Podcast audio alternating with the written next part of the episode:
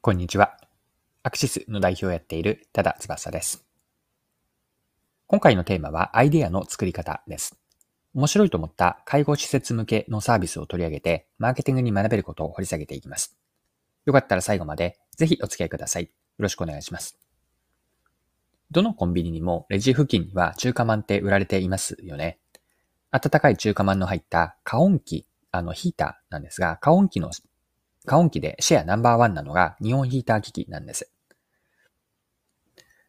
日本ヒーター機器のビジネスが日経新聞の記事で紹介されていたので、記事から一部抜粋して引用します。コンビニなどに設置されている中華満加温器でシェア首位のな日本ヒーター機器の配色サービスが成長している。中華満で培った熱の対流技術や温度管理ノウハウを応用し、専用の加温器を開発。冷凍弁当などを温めると、食材がふっくらと仕上がるという。サービス開始目から3期目となる2022年7月期の売上は前年、前、前の期比で2倍となり、今後も倍増を目指す。人手不足で食事を作るのが難しい介護施設などへ訴求する。はい。以上が日経の9月21日の記事からの引用でした。では、この介護向けの、介護施設向けのサービスがどのようなものかというと、また記事から続けて見ていきましょう。サービスの名称は楽々ミール便。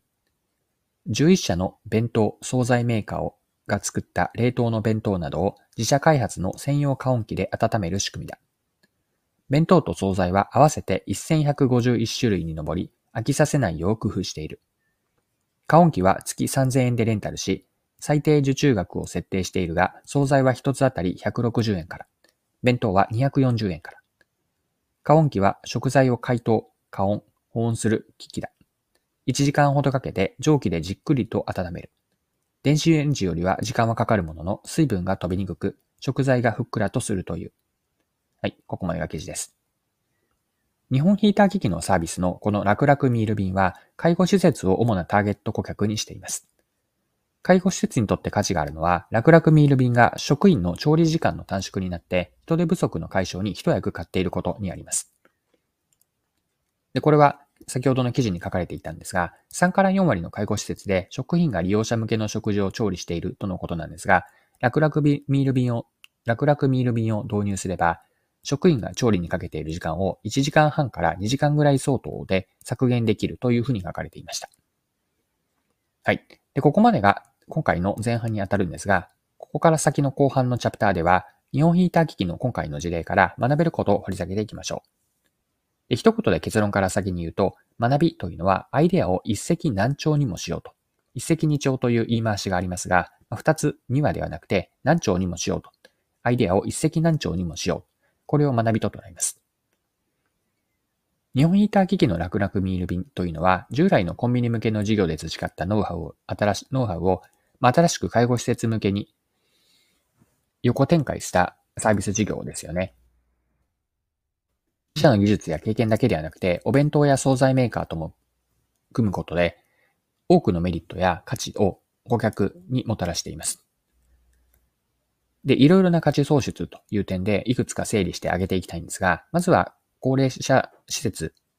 え介護施設にいるまあ高齢者の方ですね。高齢者は出来たての料理を食べられてメニューが豊富で飽きないと、まあ、施設での生活がより良くなるという価値をもたらしています。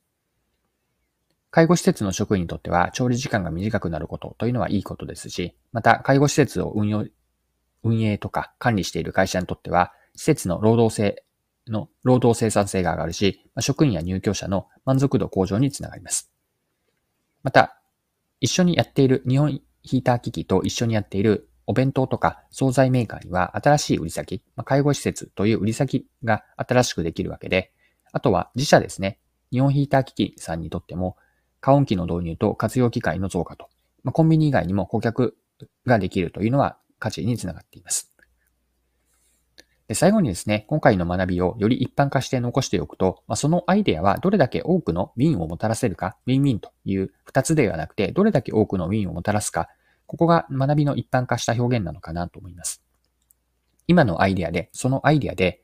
何かこう、キラーアイデアと呼べるような様々な良い好循環での波及効果が起こって、それを全体の一つの人ストーリーとして描けないかを考えてみると、マーケティングとか商品開発のヒントにつながります。今回も貴重なお時間を使って最後までお付き合いいただきありがとうございました。それでは今日も素敵な一日にしていきましょう。